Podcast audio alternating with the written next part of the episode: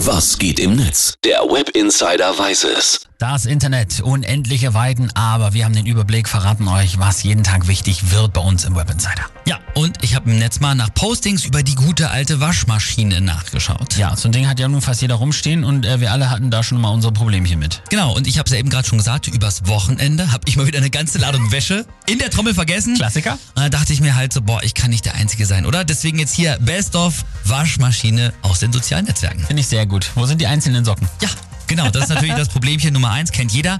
Und der User Tomate hat scheinbar die Lösung gefunden dafür. Der schreibt nämlich, ich wasche Socken nur noch einzeln, denn dann denkt die Waschmaschine, einer wäre ja schon weg.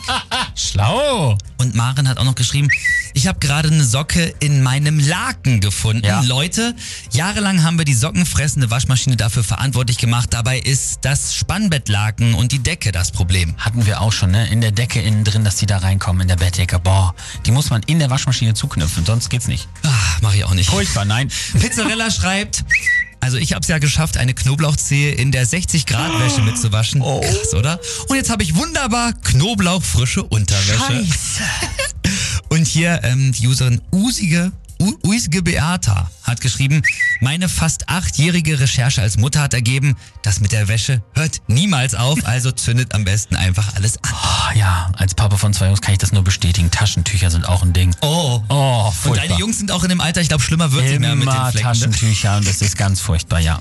Und hier können wir noch beenden äh, mit dem Tweet von der Userin Popupanna und die hebt das Ganze jetzt nochmal auf eine ganz neue Ebene.